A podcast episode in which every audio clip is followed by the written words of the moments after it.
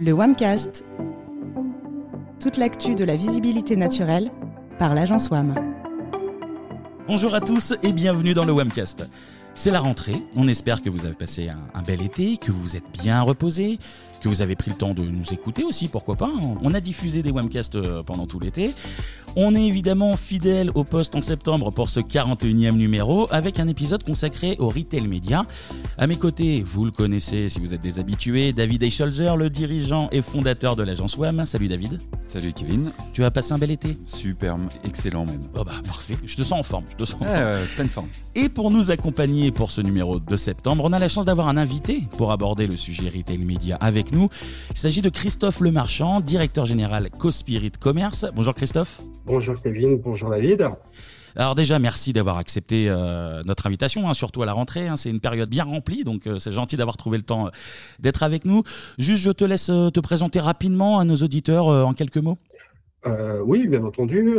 donc, je suis en charge d'une activité dédiée au retail média chez Cospirit Group, hein, qui est donc une agence basée à Paris et à Lyon. On est 250 collaborateurs. Et moi, je développe donc cette activité spécifique des au retail média et donc j'accompagne les marques et les fournisseurs à développer euh, leur stratégie de croissance en e-commerce et dans une approche omnicanal. D'accord. Et donc j'ai lancé cette activité il y a à peu près deux ans, hein, en septembre 2021. Et mon background est euh, essentiellement euh, e-commerce, agence conseil média pendant 15 ans et en régie publicitaire. Ok. Eh ben écoute, euh, à nouveau, euh, bienvenue à toi dans, dans ce webcast. Et eh ben justement, j'ai directement une première question pour, euh, pour poser le contexte de notre sujet du jour, retail média. Comment se porte l'e-commerce en France? Eh bien, écoute, Kevin, la part du e-commerce sur l'ensemble des achats en France ne cesse de progresser, puisque les Français ont dépensé en 2022 147 milliards d'euros sur Internet, ce qui fait une progression de près de 14% par rapport à 2021. Et si tu veux, c'est une croissance qui est tirée avant tout par la vente de services, hein, qui a connu une croissance de plus de 36%, avec un recul euh, pour la vente de produits à moins 7%. Maintenant, la vente de produits est quand même en hausse, hein, euh, de plus 33% par rapport à 2019. D'accord. Donc l'achat en ligne ne cesse de croître dans les pratiques d'achat des internautes, puisque avec 42 millions de cyberacheteurs, hein, c'est pratiquement 8 Français sur 10 qui sont adeptes du e-commerce. Et cette dynamique s'est confirmée euh, bah, au cours du premier trimestre 2023, hein, puisque le e-commerce a, enregistré une croissance de, 20% par rapport au, premier trimestre 2022. Et puis, encore une fois, la croissance est largement tirée par la vente de services, alors que la vente de produits euh, continue à stagner. D'accord. Alors, on le sait, les, deux années de, de, Covid ont été un, avec des guillemets, un fabuleux accélérateur euh, pour le pour le e-commerce. Euh, justement, est-ce qu'on n'arrive pas dans une période d'essoufflement ou de, de, plafond de verre, on va dire? Je te dirais, ben, oui et non. Oui, avec le plafonnement, par exemple, du nombre de, de cyberacheteurs ou de e-acheteurs depuis deux ans, hein, puisqu'on est à peu près à 42 millions en 2022 et 2021. Mm. Et non, parce que la dynamique du e-commerce reposera sur la fréquence d'achat et la récurrence, hein, finalement, mm. ou le nombre de transactions par acheteur. Si on regarde 2022, euh, c'est une progression de 29% par rapport à, 2019. Autrement dit, on est passé à peu près de 42 transactions moyennes par cyberacheteur à 54. Mm. Et puis également, le panier moyen. Donc, c'est euh, une augmentation de plus de 45%. Et donc, euh, euh, vous avez mécaniquement une augmentation du montant moyen dépensé par cyberacheteur. Donc, là-dessus, la dynamique, elle se fera, voilà, notamment par la fréquence et la récurrence d'achat. J'ai une double question. quelle place occupent les marketplaces dans le paysage e-commerce français? Et juste avant d'y répondre, est-ce que tu peux simplement nous rappeler bah, ce qu'est une marketplace? Oui, tout à fait. Bah, effectivement, bah, le deuxième facteur de la croissance hein, en e-commerce, après la fréquence d'achat, pour les spécialistes euh, du marché, hein, c'est le développement et le poids grandissant de ces activités liées aux places de marché, donc euh, marketplace en anglais. Mm. Et donc, si tu veux, la, la, place de marché, c'est un espace digital dans lequel un opérateur, donc un e-commerçant, euh, va mettre en relation des vendeurs, hein, donc ce sont des marchands ou des fournisseurs partenaires, avec des acheteurs potentiels. Mm. Et donc, si tu veux, pour être considéré comme une marketplace en ligne, hein, un site e-commerce doit remplir deux critères principaux. bah, Le premier, c'est euh, les acheteurs peuvent acheter des produits ou services sur le site web ou l'application. Mm. Et puis le deuxième, c'est avoir un nombre élevé d'acheteurs et de vendeurs. Donc, si tu veux, aujourd'hui, dans, dans les activités euh, B2C, hein, tu n'as plus euh, quasiment aucune stratégie d'e-commerce qui n'englobe d'office cette activité de, marketplace qui a été euh, pendant longtemps finalement reléguée comme étant le, deuxième étage de la fusée dans les stratégies commerçants et des distributeurs. Pour compléter un petit peu ta réponse, comment elles sont nées ces marketplaces et à quels besoins elles répondent? Alors pour les utilisateurs d'un côté et puis pour les marques aussi. Bah, écoute, les premiers, euh, les premiers euh, pas de ce modèle remontent à, en fait à 1994 hein, avec la création d'Amazon, mais c'est surtout euh, eBay hein, qui, euh, qui a installé, si tu veux, en, dès 96 ce système d'enchères en ligne et qui a ouvert un peu la voie au marketplace tel que nous les connaissons aujourd'hui. Mm. Et donc en 2003, bah, Amazon, qui avait une activité de commerce en ligne, hein, a élargi son offre de produits en proposant cette place de marché B2C. Donc, si tu veux, les, marketplaces, euh, elles répondent aux, nouvelles attentes des consommateurs en recherche de commodité, hein. c'est-à-dire avoir un choix large de produits, des prix attractifs, des livraisons et des retours fluides et un parcours d'achat euh, simple et sans couture. Mm. Donc, pour les marques, si tu veux, c'est bah, un nouveau canal de vente qui peut s'intégrer voilà, dans une stratégie euh, de vente et d'être présent et visible bah, là où sont les consommateurs et les shoppers. D'accord. Alors, dans le Webcast, euh, on aime bien le, petit jeu des, projections. Hein. C'est le jeu préféré de David, d'ailleurs. Vivement décembre que, tu puisses recommencer. Euh, alors, je te propose, Christophe, euh, toi aussi, ce petit jeu. Comment est-ce que tu vois l'avenir du e-commerce pour les, disons, 4, 5 prochaines années, à l'horizon 2027 Alors, Kevin, j'ai pas de, de, boule de cristal, mais Selon moi, euh, il n'y aura plus de frontières situées entre le e-commerce et le commerce traditionnel. On va passer, je pense, à un commerce digital. En fait, le commerce est en train de se digitaliser comme dans d'autres secteurs et on va passer plutôt à un commerce euh, digital omnicanal. canal. Hmm. Et par rapport à, notre sujet sur le marketplace euh, et retail media, hein, elle devrait encore progresser et représenter à peu près 60% du commerce mondial, ce qui est pratiquement déjà le cas avec le géant américain Amazon. D'accord. Et comment les futurs acheteurs euh, accèdent euh, aux produits des marques qu'ils recherchent? Euh, Ou alors, on peut le dire autrement, hein, c'est qui le plus fort entre Google et Amazon, que ce soit en France ou aux États-Unis? Tu as deux moyens finalement d'accéder aux fiches produits, hein, soit par les accès directs, hein, et donc il s'agit là de tous les enjeux de, notoriété de la marque ou du produit, et puis par des moteurs de recherche, bah, comme Google, comme tu l'as dit, qui reste un moteur de, recherche généraliste et également avec un nouveau phénomène, ou un phénomène, disons, plutôt récent, qui est euh, l'utilisation des propres moteurs de recherche sur les sites e-commerce par les internautes, à l'instar, par exemple, euh, du moteur de recherche de produits d'Amazon. Mmh, Donc, si tu veux, en France, en 2022, hein, selon une étude de mars 2023 réalisée par la société allemande Remazing et Apigno, euh, tu avais à peu près 39% des internautes en France qui utilisaient donc Google et 61% euh, des internautes qui utilisaient Amazon. Après, il faut toujours faire attention avec ces moyennes. Hein. Euh, cependant, ce qui est sûr et, ce qui est avéré, hein, c'est que la recherche payante liée aux usages shopping se déplace sur les plateformes et sites e-commerce versus le type Google. On ne délaisse pas Google, c'est-à-dire qu'on peut très bien commencer une recherche produit sur Google, mais on va la compléter ou on va la débuter sur les sites e-commerce euh, des distributeurs. C'est intéressant ce que tu dis par rapport au déplacement euh, du payant vers, euh, vers les plateformes euh, e-commerce telles Amazon. Je suppose que là, il y a, eu aussi une, brèche due à, bah, sans doute post-Covid aussi, mais juridique, je dirais, parce que finalement, ces environnements fermés proposent probablement des KPI de, ciblage beaucoup plus intéressants que Google encore ils sont probablement beaucoup plus proches de la conversion euh, que ne l'est euh, Google. Je suppose que ça, ça peut expliquer une partie du succès. Bah exactement, David. C'est-à-dire que euh, toi, si on, raisonne pur marchand en étant présent sur Google, mmh. quand tu es sur un site e-commerce, bah déjà, tu as un clic de moins. Hein, puisque tu es déjà présent dans un environnement e-commerce qui est le site e-commerce. Donc, la géopanier, à partir du moment où tu fais une requête, elle sort un clic. Quand tu es sur Google, bah, il te faut déjà deux clics, voire trois clics pour accéder à la page produit ou faire la géo panier. Donc, en termes de rentabilité, bah, tout de suite, la rentabilité via euh, des produits sponsorisés sur les sites e-commerce sont déjà beaucoup plus avantageux hmm. que du euh, search traditionnel. Christophe, tu nous décrivais une, montée en puissance euh, des marketplaces. Comment ça se traduit concrètement dans les investissements publicitaires des marques? Bah, comme tous les autres canaux, tout part des usages digitaux finalement des internautes. Hmm.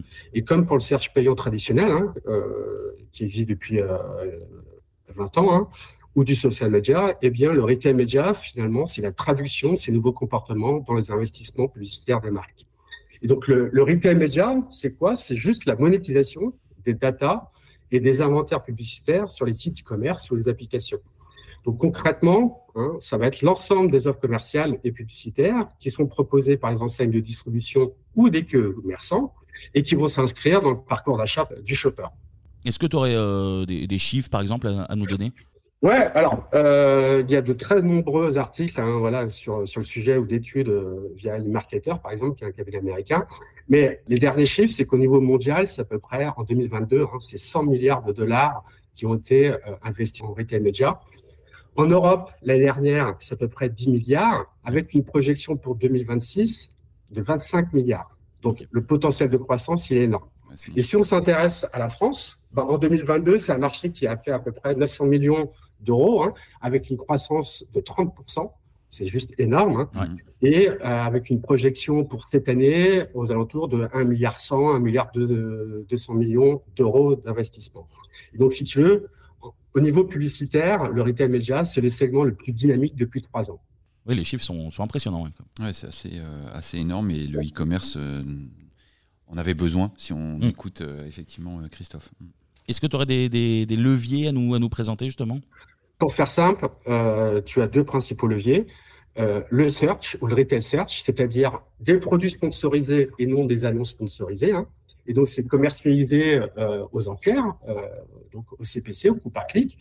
Et puis, tu as également la possibilité de faire du display ou de la vidéo au sein des sites e-commerce hein, ou en dehors de leur site e-commerce. Et ce sont donc des modes de commercialisation en général vendus au CPL. Et, donc, c'est vrai, pour compléter, la dynamique du retail media est avant tout porté par le search, parce que la rentabilité elle est immédiate, parce que vous affichez votre produit euh, suite à une requête euh, de l'internaute. Donc à partir du moment où, votre produit est pertinent, euh, l'efficacité n'est que meilleure. Et quelle part de trafic représente le search par rapport aux autres canaux pour accéder aux pages produits sur les marketplaces?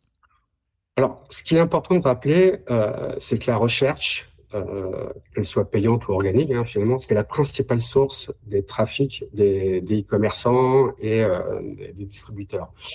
Euh, si tu veux, il s'agit de comprendre et de savoir finalement comment les shoppers ou les internautes hein, atteignent les pages du produit sur les sites e-commerce ou les, ou marketplaces. Et selon une étude de, SimilarWeb hein, qui date de, de, septembre 2022, tu as à peu près deux canaux qui présenter 80% du trafic du top 100 e-commerce. En fait, c'est euh, les accès directs et le SEO. Et si on prend euh, le SEM dans sa globalité, hein, qui, euh, qui, englobe donc le, payant naturel, bah, plus de 50% du trafic est généré par la recherche, qu'elle soit payante ou gratuite. Et une fois que tu es sur le site du e-commerce, eh ben, soit tu accèdes directement aux fiches produits via le moteur de, recherche du commerçant, mm via l'arborescence ou alors via les widgets de recommandation. Mais très généralement, quand tu fais une recherche sur Google ou tu fais une campagne de publicité sur les réseaux sociaux, tu arrives très souvent sur la page produit en question. Ok. Et en tant que marque, alors, euh, comment, euh, comment se rendre visible dans les marketplaces? Est-ce que tu aurais bah, des petits conseils à donner à, nos auditeurs? Ça peut, ça peut les intéresser bah, Autant dans le, dans le, commerce physique, finalement, on peut toucher, euh, palper, essayer un produit. Euh, autant sur le digital, euh, c'est beaucoup plus compliqué. Donc, euh, le plus important dans un premier temps, c'est d'avoir un bon contenu au niveau de sa fiche produit, mm. avec un certain nombre de standards respectés, et puis d'utiliser finalement la publicité payante hein, pour remonter en tête des résultats de recherche, soit, comme je te le disais tout à l'heure, avec des produits sponsorisés ou avec des formats display. Et comment est-ce qu'on gagne la, bataille du linéaire digital de, manière concrète? Oui, ça c'était une notion quand on a préparé le, sujet que j'aimais bien, linéaire digital. Ce serait intéressant que tu rappelles ce que c'est mm. comme concept. Oui, alors le, linéaire digital, euh, si vous voulez, il se définit comme l'organisation des produits et des références qui sont vendus par les, les commerçants hein, en ligne, en comparaison finalement au linéaire magasin, hein, dans lequel les produits sont organisés et vendus physiquement en rayon. Mm. Et donc le consommateur ou le shopper bah, peut naviguer de manière quasi infinie euh, dans ce linéaire digital, hein, tant le nombre de produits par page finalement il est élevé, mm. euh, versus le nombre de produits visibles. Donc, si tu veux, tout l'enjeu, c'est la visibilité au sein du linéaire digital. Et après, ce linéaire digital, eh bien, il est accessible euh, via différentes clés d'entrée, comme on l'a dit, par la recherche, l'arborescence hmm. ou les promotions. Et le, et le, ranking des produits euh, se fait euh, de, de, quelle manière? Est-ce que, bon, on, on, le sait, euh, sur Google, c'est algorithmique, d'ailleurs, c'est assez complexe. Est-ce que tu peux nous en dire un petit peu plus sur l'algorithmie, on va dire, des plateformes de, de, de justement, de, retail média, de, B2B, justement? Écoute, bah, le ranking des produits et si tu veux leur classification se fait via un algorithme unique et propre en fait à chaque retailer. Mhm. Par exemple, dans le cas d'Amazon, on va parler de, de A9, hein, qui est l'algorithme euh, d'Amazon. Et puis pour d'autres sites e-commerce, euh, chaque euh, distributeur a ses propres règles.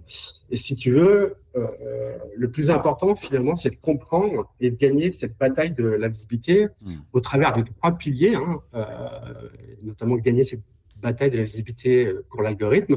Bah, c'est la, la visibilité naturelle euh, dans le linéaire, c'est-à-dire bah, la place du produit euh, dans le linéaire par du contenu pertinent et des images de qualité. Mmh. Elle va se faire aussi par la visibilité payante, c'est-à-dire la publicité ou, de, faire des achats euh, d'espaces publicitaires pour pouvoir justement remonter dans, le linéaire. Et puis le troisième pilier, c'est bah, la promotion hein, qui va impacter le, le parcours d'achat et le linéaire. Et donc, ces trois piliers, si vous voulez, euh, bah, font partie euh, intégrante du parcours shopper. Ils influencent l'algorithme des commerçants, le parcours et les achats. Hmm. Donc, euh, si j'avais voilà, un conseil, c'est de, définir et travailler la stratégie et ces trois piliers de manière indépendante, tout en gardant à l'esprit qu'ils sont interconnectés. Alors, tu le disais tout à l'heure, si j'ai bien compris, la fiche produit, c'est vraiment le point de départ du travail de visibilité. Oui, effectivement, bah, le point de départ, ça reste quand même de proposer un contenu euh, de qualité, pertinent, euh, des visuels de très bonne qualité, voire de vidéos, tout simplement parce qu'un meilleur contenu entraîne un meilleur taux de conversion mm. et donc plus de ventes. Et si vous augmentez vos conversions, bah, le principal impact euh, sera un meilleur classement organique autrement dit euh, naturel, dans le résultat de recherche. Bah, justement, est-ce que tu peux nous décrire, on va dire, l'anatomie d'une fiche produit, euh, justement pour plaire aux algorithmes euh, des marketplaces? Oui, alors après, chaque, chaque distributeur a ses propres guidelines hein, dans, les fiches produits, mais disons que voilà, le, précurseur Amazon a créé un, nouveau standard avec le, concept de, de retail readiness, bah, concrètement, pour vendre, euh, la question euh, qu'il faut se poser, c'est est-ce que vos pages produits sont, en bonne santé? Donc, l'idée, c'est de faire l'examen rapide, euh, de réaliser une checklist hein, destinée à garantir le succès, finalement, de votre visibilité. Et cela va concerner, par exemple, bah, le nombre de visuels euh, et leur qualité, euh, la vidéo, euh, tout ce qui va être titre et description des produits, les bullet points, les variations de produits, la taille, les couleurs, par exemple, les avis et notation client, et la possibilité de proposer du, contenu enrichi. Et donc, si tu veux, plus la page produit est attrayante, informative et complète, plus on gagne euh, finalement en confiance par rapport aux, consommateurs mm. et puis on a de chance de réaliser des ventes euh, importantes. David? Oui, et justement, euh, ça m'intéresse beaucoup ce que tu dis là, puisque nous, on touche beaucoup au contenu, qu'il soit textuel ou au niveau des visuels, bah, notamment des pages produits. Et lorsqu'on a préparé ce sujet, tu nous as parlé des images augmentées et leur importance sur les plateformes de, de marketplace. Qu'est-ce que c'est euh, concrètement et euh, finalement ces images augmentées? Puis euh, comment finalement ça permet de, l'exploiter pour favoriser la, vente? Oui, effectivement, on avait parlé en juillet dernier. Bah, Les images augmentées, euh, c'est ce qu'on appelle euh, des hero images. Euh, et pour faire simple, c'est ce qu'on appelle le packaging digital. Donc, c'est l'équivalent du packshot produit en magasin. Hmm. Et si, tu, si, si vous voulez, hein, l'heure du, du, mobile first, hein, pour rappel, deux tiers du trafic est quand même sur mobile, bah, le premier point de contact finalement du, du consommateur, bah, c'est le visuel du produit. Donc, il faut pousser finalement, euh, c'est de l'optimisation des images. Voilà, il faut pousser les informations mmh. essentielles au consommateur pour qu'il ait une prise de décision euh, rapide et éclairée. Donc, c'est tout un travail finalement d'optimisation des informations euh, en ne gardant que celles importantes pour le consommateur. Et donc, c'est l'optimisation du facing qui va améliorer la visibilité des informations et sa mémorisation. Donc, en gros, on met beaucoup moins d'informations puisque euh, l'attention euh, voilà, du shopper est de quelques secondes, donc on ne peut pas tout lire. Donc il faut mettre en avant les informations essentielles pour une décision rapide et efficace. David, je me tourne un petit peu vers toi, parce que tu, me supplées aux, questions, mais, mais, tu vas répondre un petit peu. Euh, sur le sujet des critères de, visibilité, justement, bah, quels sont les autres facteurs qui comptent pour être visible euh, sur les marketplaces. Euh, est-ce qu'il y a des, différences avec euh, les critères des, moteurs de recherche, par exemple chez Amazon qui est hmm. incontournable, comme on l'a dit? Oui, dont parlait Christophe, effectivement, l'algorithme E9. bah, effectivement, il y, a des choses assez classiques hein, autour de la fiche produit qu'on ne va pas énumérer, mais que tout le monde connaît, le titre, la description, les caractéristiques, que, que sous-entendait Christophe. moi, ce qui m'intéresse, c'est juste justement de souligner les différences, et on voit que c'est un travail qui est vraiment différents. Par exemple, moi j'ai utilisé euh, comme source euh, Amazon Guy, hein, qui est mm. un spécialiste de la visibilité sur Amazon euh, E9.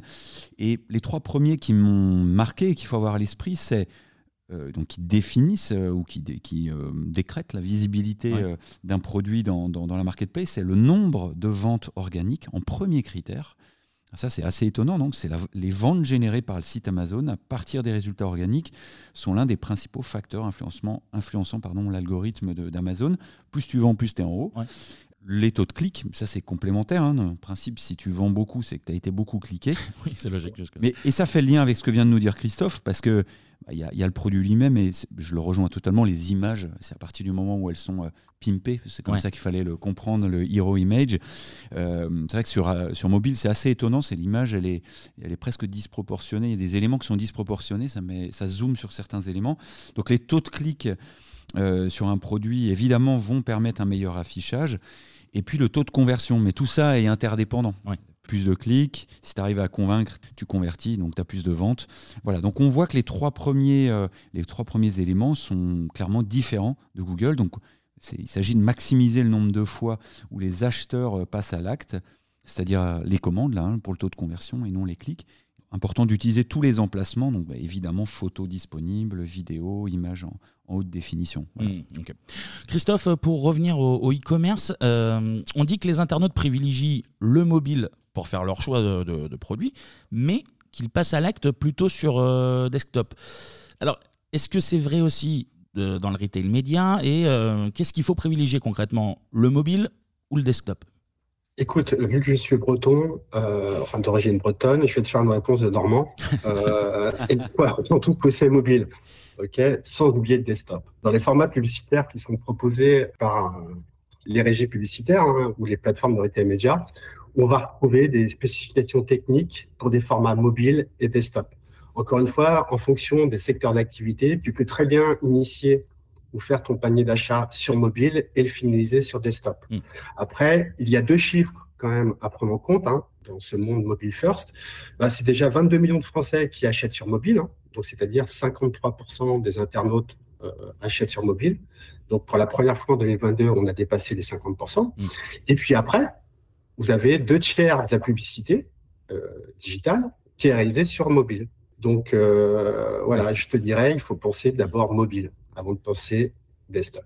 Ça, c'est un, un, chiffre euh, très étonnant, mais je, mais je suis agréablement surpris. 22 millions de Français qui effectuent des achats à partir de leur mobile, c'est, je m'attendais pas à ça. c'est, un petit peu moins. Ouais, effectivement, ouais. c'est costaud. Ouais, c'est, écoute, c'est, c'est, le chiffre qui a été communiqué voilà, l'année dernière euh, par, par, la FEVAD. Voilà, c'est, voilà, c'est 53% des, mmh. euh, c'est 42 millions qui achètent sur mobile également. Oui, donc on ne peut plus euh, résumer les choses aussi simplement que de dire je démarre sur, sur euh, mobile et je convertis sur desktop. Clairement, euh, ça se fait aussi sur mobile. Non, super intéressant. Si on en revient aux, investissements publicitaires des marques, quelles sont les, régies retail média qui existent en France et en tant que marque, bah, comment on cible la bonne plateforme? Écoute, le, euh, marché du retail média, et notamment euh, des régies publicitaires ou des différents acteurs, est extrêmement dynamique en France, euh, très hétérogène, et finalement, c'est un marché qui est assez atomisé. On va retrouver une vingtaine de régies publicitaires hein, dédiées au retail média, mais les plus connues voilà, sont Amazon Advertising, vous avez Cdiscount Advertising. Euh, pour Fnac Darty, la régie publicitaire, c'est Retail Links. Euh, tu as VP Ads, euh, tu as Conso Régie pour Leclerc. Hein, tu as Infinity Advertising pour le groupe Casino et Intermarché. Tu veux avoir, comme au mois de juin, bah, le lancement de, de Kingfisher Retail Media, donc la régie Retail Media euh, de Castorama et de Brico euh, Dépôt. Okay. Il y a eu également en avril ou en mai euh, de cette année le lancement de Retailium Media, hein, qui est donc la, régie de, Conforama But. Et puis, tu as voilà, Carrefour Links, hein, qui va devenir Unlimited à partir de janvier 2024, suite au partenariat créé entre Publicis et le groupe Carrefour. Et après, tu as des acteurs technologiques hein, qui, sont, euh, qui peuvent être des, régies publicitaires et des fournisseurs de technologie comme Criteo, par exemple. Plus des acteurs voilà, historiques euh, comme Media Performance, euh, Catalina, hein, qui se sont digitalisés, qui prennent euh, le pas sur les de direct. Effectivement, c'est assez atomisé. Euh, on sent que c'est encore en train de se, structurer, puisque tu dis qu'il y a, des, finalement des, régies qui euh, viennent de naître. Ça ne doit pas forcément être évident à, manager, à gérer quand on gère des, campagnes multi-plateformes. Il y a des outils qui, commencent à se créer, qui sont un peu transverses, où tout ça est en train, est en devenir. Alors, c'est vrai qu'au niveau des choix technologiques, euh, le principal frein, c'est finalement c'est le développement euh, de ces différentes solutions avec des technologies différentes. Autant euh, avec le search, on a deux outils. Hein. on a Google Ads qui nous permet, ou Google 360 qui nous permet voilà, de, de, de sur plusieurs moteurs de recherche. vous avez Facebook, vous avez le programmatique avec différentes DSP. Et là, vous rajoutez deux ou trois autres plateformes voilà, pour un marché qui fait 900 millions.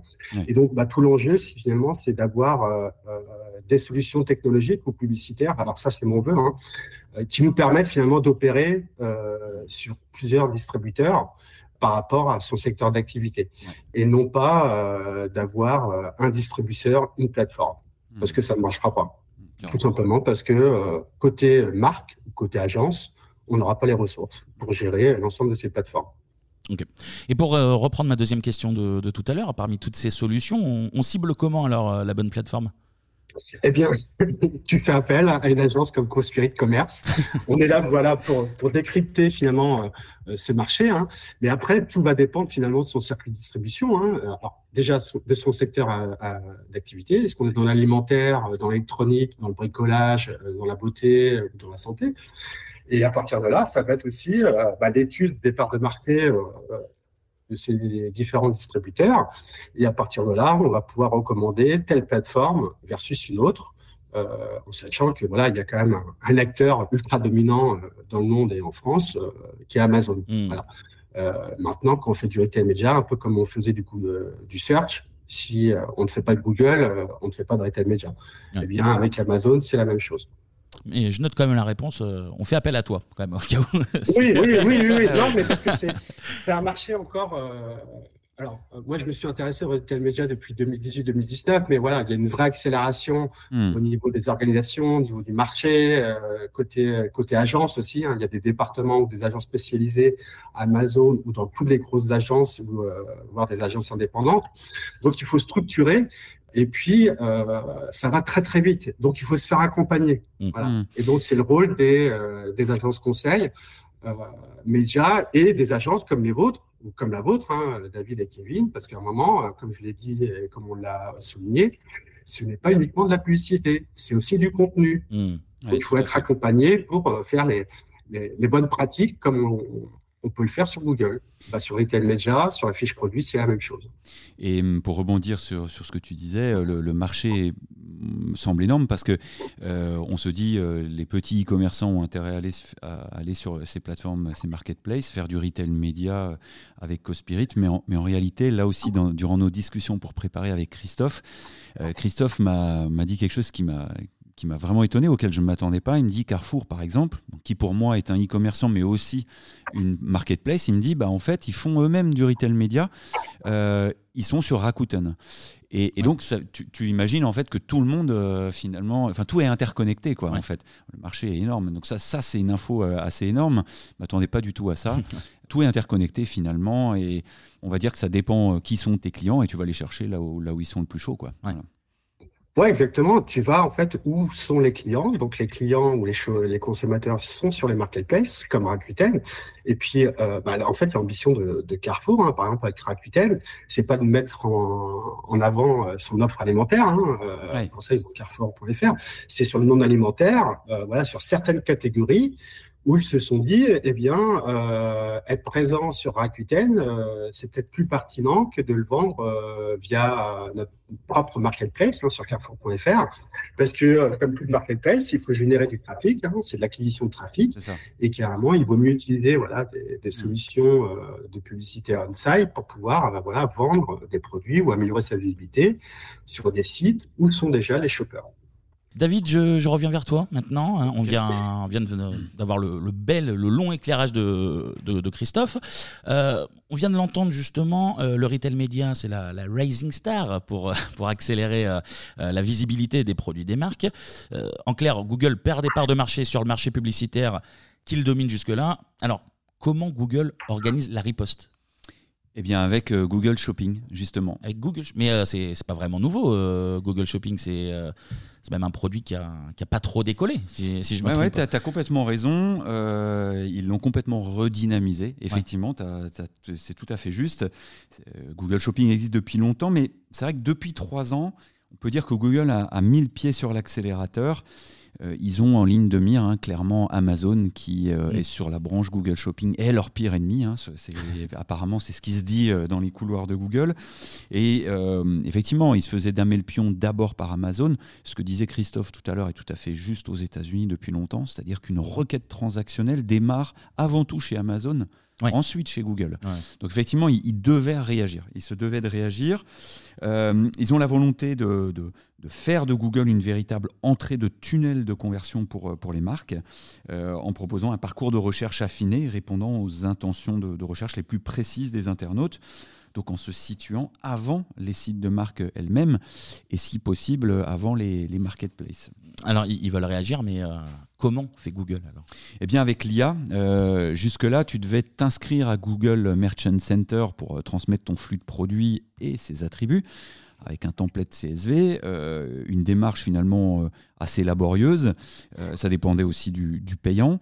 mais c'est vrai qu'il plafonnait rapidement. Donc finalement, Google se charge de faire maintenant ce travail d'extraction en autonomie grâce à l'intelligence artificielle, ce qu'il a appelé Google Merchant Center Next. Donc c'est assez récent. Google se charge de maintenir un flux produit valide avec tous les attributs, prix, titre, description, caractéristiques, photos, stock, délai de livraison qu'il aura trouvé sur le catalogue de ton site. Et de ton côté, en tant que marque, tu, n'as entre guillemets plus qu'à vérifier ou customiser ces lignes, euh, ces informations. Euh, si certaines, tu veux pas les faire apparaître, tu les supprimes. Si tu veux rajouter des petites choses, euh, voilà. Donc c'est un processus qui est beaucoup plus rapide et efficace que par le passé. Évidemment, ça permet de grossir l'offre qui sera disponible sur la marketplace. Quoi. Mais question importante, c'est payant ou c'est gratuit?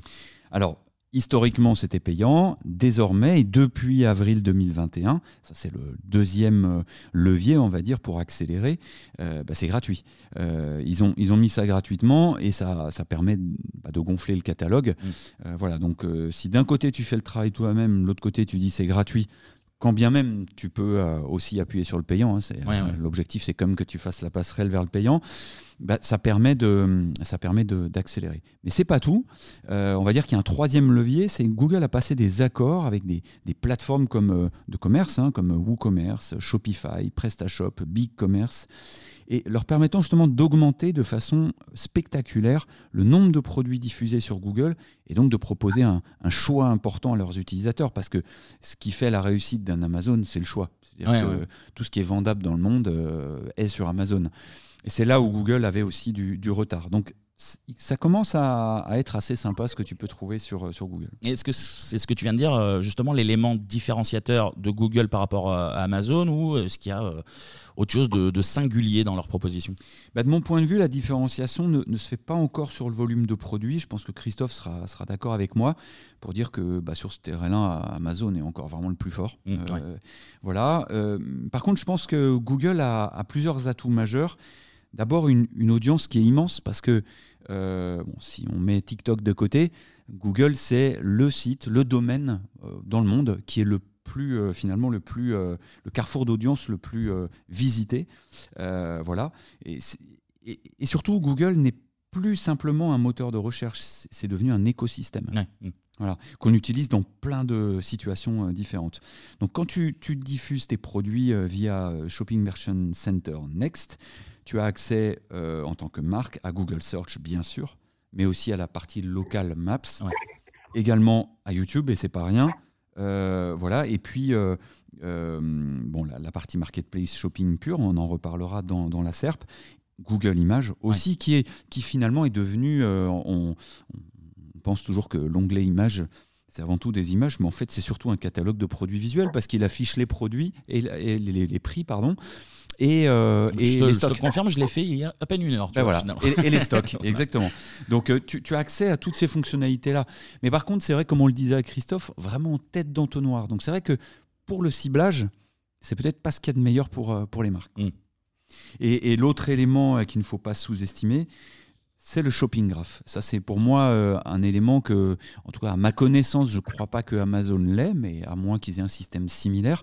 Et c'est là où je, pense que leur, leur, historique de, euh, de, de, moteur de recherche, hein, ça fait, bah, ils ont 25 ans cette semaine, d'ailleurs, Google, oui, euh, fait qu'ils ils ont un cran d'avance sur cette, sur cette partie-là. Shopping graph, c'est comme le knowledge graph, mais pour le shopping. C'est exactement ça, et tu as raison, il faut qu'on l'explique. Le, le, le shopping graph, c'est l'équivalent de effectivement la base de connaissances du monde euh, de Google, c'est-à-dire qu'il répertorie, euh, euh, il cartographie plus exactement mathématiquement ben, les faits, les lieux, les personnalités, les choses, les objets qui nous entourent, qui font notre monde. Voilà. Et c'est exactement la même chose, mais appliqué au shopping. Donc mmh. concrètement, Google est en mesure de comprendre en temps réel comment relier les entités entre elles, comprenez les produits, et, euh, et, comment les attributs de ces produits sont liés les uns aux autres, leurs caractéristiques. Voilà, couplé à l'intelligence artificielle, ce shopping graph permet à Google de restituer des résultats lors d'une demande d'un utilisateur euh, bah, de façon extrêmement précise. Et probablement, euh, probablement qu'ils sont meilleurs, ils ont un temps d'avance sur les, les, algorithmes des, marketplaces elles-mêmes. Quoi. Donc tu es en train de nous dire que euh, Google propose les mêmes fonctionnalités qu'une marketplace, mais en fait dès le résultat de recherche. Ouais, en tout cas, c'est vers ça qu'il se dirige, et précisément aux États-Unis, euh, lorsque tu démarres une recherche par shop ou buy, plus euh, par exemple un jean ou un vélo ou que sais-je, bah, c'est tout l'arsenal de la marketplace hein, que, bah, notamment tu retrouves chez Amazon qui apparaît. Euh, je, vais citer euh, les fonctionnalités qui me semblent les plus euh, intéressantes. C'est le, les filtres dynamiques, donc ça c'est pas nouveau, hein, tu l'as sur Amazon, hein. si tu mets jean, tu vas avoir des tailles, etc. Mais là ce qui est intéressant c'est que c'est généré finalement par l'intelligence et géré par l'intelligence artificielle, parce que ces filtres s'adaptent aux tendances d'achat. voilà, donc ça c'est c'est assez, assez sympa. Tu as Shop the Look, euh, c'est-à-dire que hum, là, c'est carrément. Euh, donc, tu as, tu as par exemple, tu mets jean, tu as des tailles, euh, tu as des couleurs, tu as, etc. et puis en dessous, tu vas avoir des visuels et on te dit, bah tiens, si tu veux, tu peux rechercher par look. Et si tu te retrouves par exemple plus dans un look grunge, tu vas cliquer dessus et là, tu as des produits de jean plus liés à, ce look-là. Donc, c'est plutôt assez sympa. Donc là, c'est vraiment un angle par le visuel. voilà, je ne suis pas certain qu'Amazon par exemple, propose ce, genre de choses. tu as les guides d'achat. si tu recherches vélo électrique, par exemple, qui nécessite hein, de s'y connaître quand même un minimum avant de se lancer directement dans le produit, parce que c'est assez technique et un peu de tout. Euh, Google prémâche le travail euh, de recherche en te proposant un, guide de vélo pour angler euh, ta recherche. donc sous forme d'onglet en accordéon. Tu as le poids, la taille, le type de suspension, le type de frein, mais il, il, te prémâche le travail. C'est pas à toi d'aller collecter l'info. L'IA l'a déjà fait pour toi et te dit voilà ce que tu as à connaître avant d'aller choisir mm. tes produits. Ça, c'est plutôt pas mal et, donc euh, c'est fait pour euh, justement un parcours sans couture, pour reprendre l'exemple, l'expression de, Christophe, éviter que tu ailles euh, rechercher de ton côté et donc que tu ailles plus facilement vers, les produits. Ensuite, je pense qu'il y a encore deux autres éléments assez différenciants, mais Christophe nous, nous, corrigera et nous dira si c'est également présent sur les marketplaces sont les visuels 3D. Euh, Donc c'est un peu comme les, les Hero, euh, Image Hero, c'est-à-dire euh, tu as, je, vous l'avais dit lors d'un autre podcast, j'avais eu la chance d'aller à New York en février. sur le mobile, quand tu recherches une paire de pompes, par exemple, et, que tu slices avec le pouce, que tu, tu descends dans la liste de de, produits. Donc tu es dans la marketplace, hein, par défaut dans Google. Et en fait, tu as des, des, images qui tournent en 3D. Là, je me rappelle de cette Vans qui tournait en 3D. Grâce à six images qu'a donné Vans, bah, Google avec l'IA a reconstitué en 3D et puis ça tourne. Euh, voilà, hyper intéressant. Et c'est vrai que tu les as achetés du coup finalement? Non, non, mais comme elle tournait, je, mais mon attention a été captée. Euh, voilà. De la même façon que quand tu tapes un canapé ou des meubles, euh, tu as un petit logo AR qui te dit donc réalité virtuelle ou réalité augmentée, pardon. tu as la possibilité donc avec ton mobile de le visualiser autour de toi. donc tu cliques dessus, tu prends la photo de moi j'étais dans l'hôtel donc bah, dans le couloir de l'hôtel et tu peux avoir ton canapé dans, en situation. Donc euh, plutôt sympa et directement dans, dans, la SERP. Voilà pour les fonctionnalités euh, les plus différenciantes de Google en fait et qui sont assez récentes. Euh, justement Christophe, alors avant ma prochaine question pour rebondir sur la perche qu'a attendu David sur les visuels 3D, la, la réalité virtuelle, est-ce que tu veux réagir? Sur les visuels, hein, les e-commerçants vont, vont, répliquer ce que propose Google. C'est-à-dire les images en 3D, ça se fait déjà sur certains sites voilà, ça va être un nouveau standard, euh, justement, euh, beaucoup plus réaliste. Et comme le disait David, de pouvoir projeter, euh, faire le tour du produit. Enfin, ça existe déjà, je crois, sur Amazon, hein, de faire le tour du hmm. produit, même sur d'autres sites français, américains ou anglais. Quoi. Et justement, concernant l'IA, bah, qui évoquait à l'instant David, et puis c'est l'un des, gros sujets de l'année, si ce n'est le gros euh, sujet de l'année. Euh, à quel niveau euh, peut se situer l'innovation bah, pour les, les, marketplaces en matière d'IA, justement? Est-ce que ça prend la forme d'un outil conversationnel, comme on peut le voir, pour être conseillé sur tel ou tel produit? Est-ce qu'il y a des exemples en place concrètement? Bah, concernant l'IA générative, hein, je vais prendre deux exemples. Bah, le premier, c'est toujours avec Amazon qui a lancé en fait depuis le mois de juin euh, pour certains produits en bêta test, eh bien un résumé finalement des avis clients générés par l'IA. D'accord. C'est-à-dire qu'au lieu de au lieu de lire tous les avis clients, as un résumé euh, de ces avis clients. Et donc en fait, ce nouvel asset est généré par l'IA.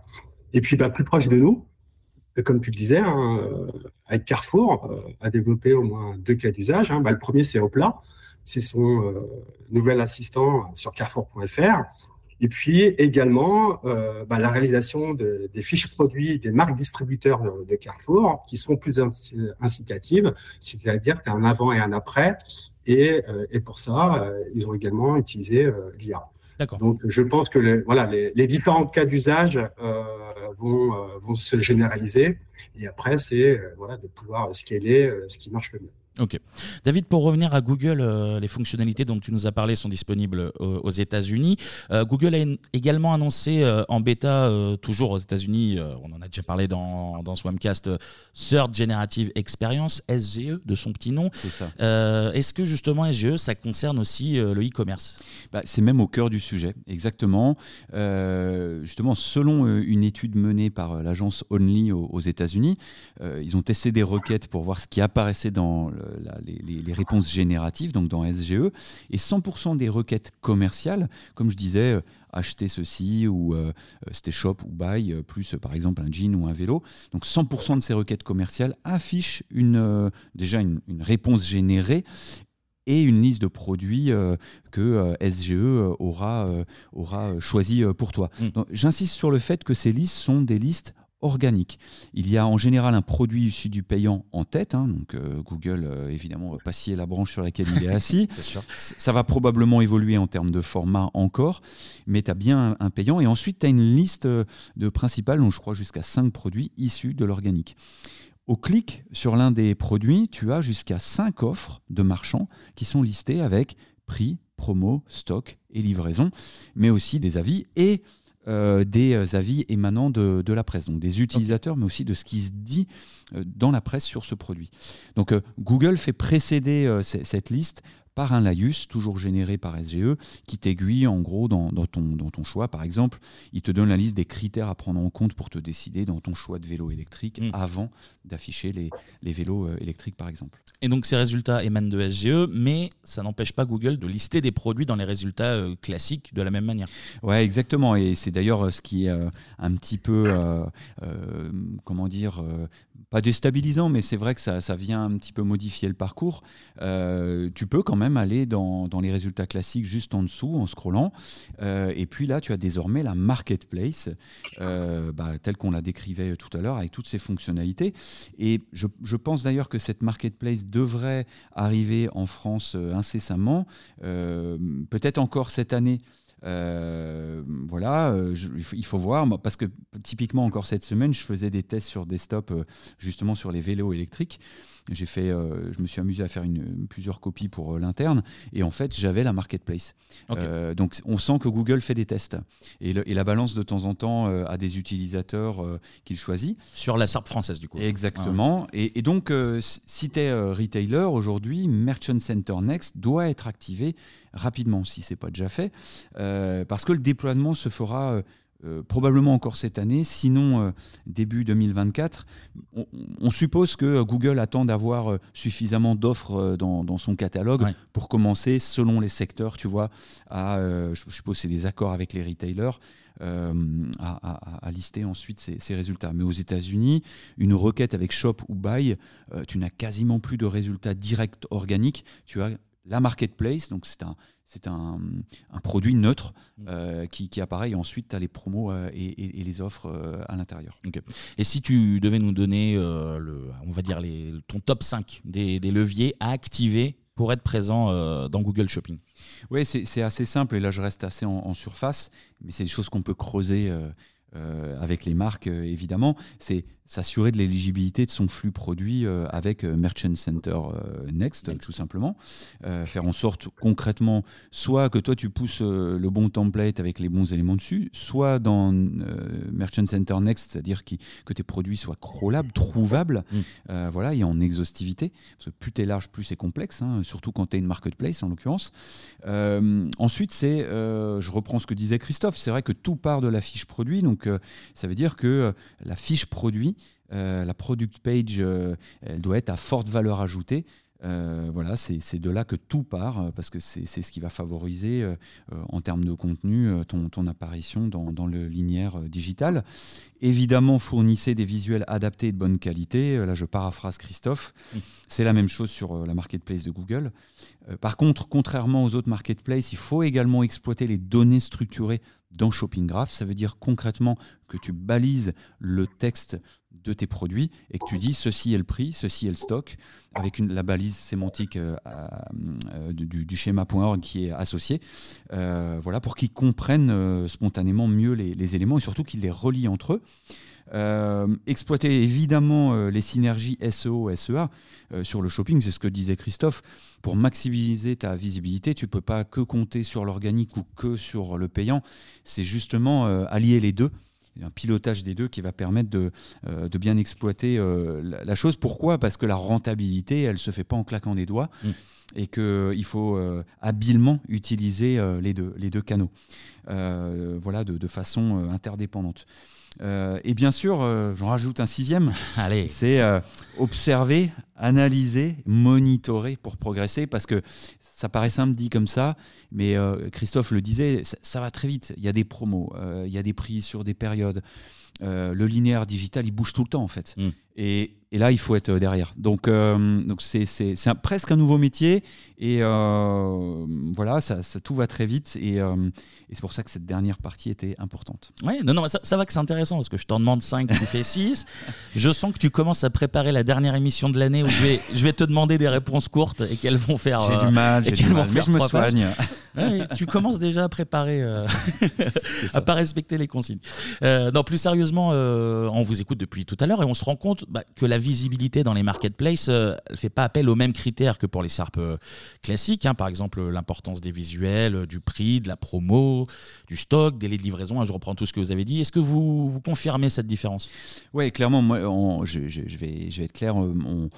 En côtoyant Christophe, moi j'ai euh, découvert euh, tout un monde et, sa complexité. Comme le disait Christophe, c'est en pleine euh, structuration. effectivement, tu te rends compte qu'il existe deux types de, référencement. le référencement axé sur le marketing, c'est celui qu'on pratique chez WAM depuis, depuis un certain nombre d'années. Au début, il était technique, il est devenu marketing. Et puis de l'autre côté, celui dont parlait Christophe, c'est euh, sur les marketplaces, c'est celui qui est axé sur les produits, dont la destination sont les places de marché.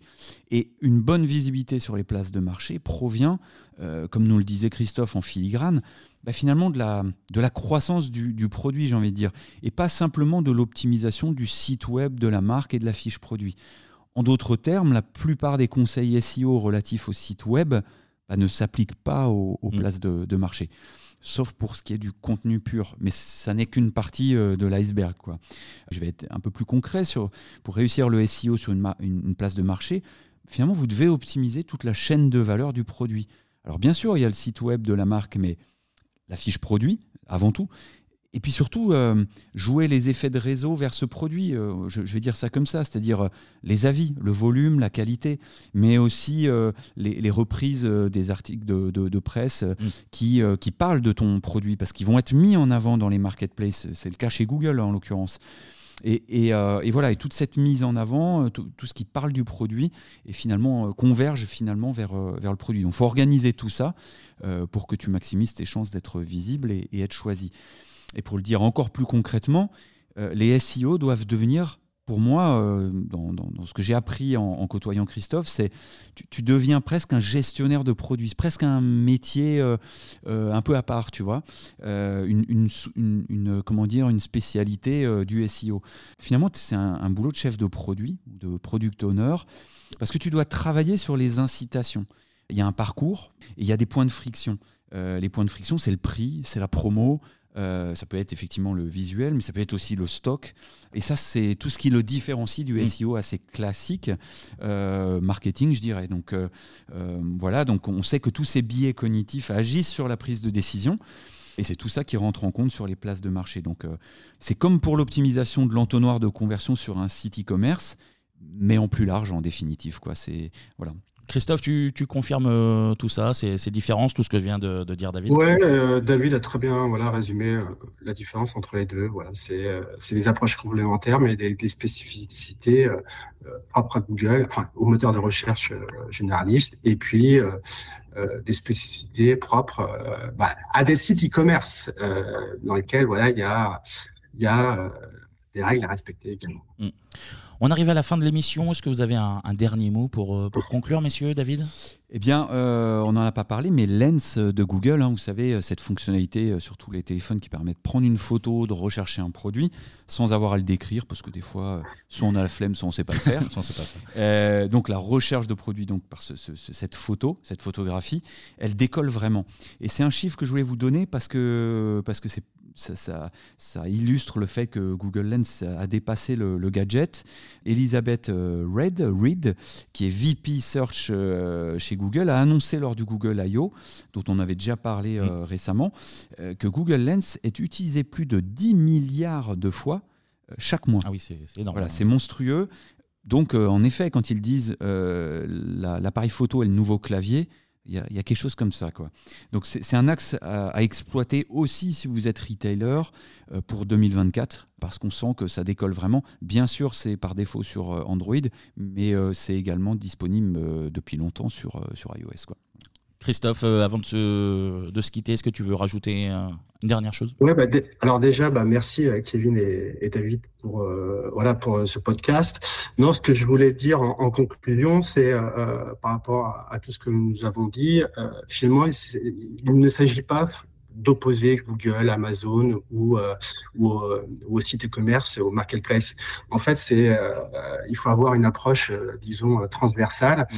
et une approche complémentaire finalement, puisque l'internaute va passer d'un canal à un autre, d'une plateforme à un autre. Et donc l'idée, c'est de pouvoir justement proposer une expérience fluide en termes d'information fiche produit. Hein. Et donc c'est pour ça que, bah, pour moi, il faut avoir des expertises complémentaires et donc euh, voilà faire appel à WAM ou à CoSpirit Commerce pour justement euh, établir cette stratégie, euh, disons, transverse, multiplateforme, dans lequel le contenu est majeur. Super, et, moi j'en profite pour te remercier aussi Christophe pour bah, ta dispo et pour la générosité de, toutes les informations que tu nous as partagées parce que effectivement c'est un monde en ébullition et qui se structure. Et tu as partagé beaucoup de choses, euh, des chiffres, etc. C'était euh, ben, super, euh, super pertinent. merci encore une fois pour, pour ça. Bon, bah, Christophe a remercié, David a remercié. Bah, ça va être à mon tour, du coup, de vous remercier tous les deux pour vos analyses. Et évidemment, un merci un petit peu plus euh, particulier à toi, Christophe, hein, pour avoir pris le temps bah, de participer à Swamcast et, euh, et nous apporter cet éclairage. Et merci à vous. On n'en finit plus avec les merci. Merci à vous de nous avoir écoutés. On espère que toutes les informations euh, bah, de, de, Swamcast vous auront intéressé, vous seront utiles. Surtout, vous l'avez compris, c'est la fin de cet épisode de rentrée. Vous pouvez retrouver tous nos épisodes sur notre site agent wamfr rubrique Wamcast évidemment. N'hésitez pas à laisser 5 euh, étoiles, voire même un petit commentaire sur vos applications euh, de podcast. Également, vous pouvez retrouver l'agence WAM sur les réseaux sociaux, sur LinkedIn, sur Twitter, at WAMREF et sur Instagram, agence underscore WAM. Et nous, eh bien, on se retrouve le mois prochain, logiquement, pour un numéro sur un, certain événement de Google, si je ne dis pas de bêtises. normalement, oui. Mais je, je n'en dis pas plus. En tout cas, d'ici là, portez-vous bien. À bientôt.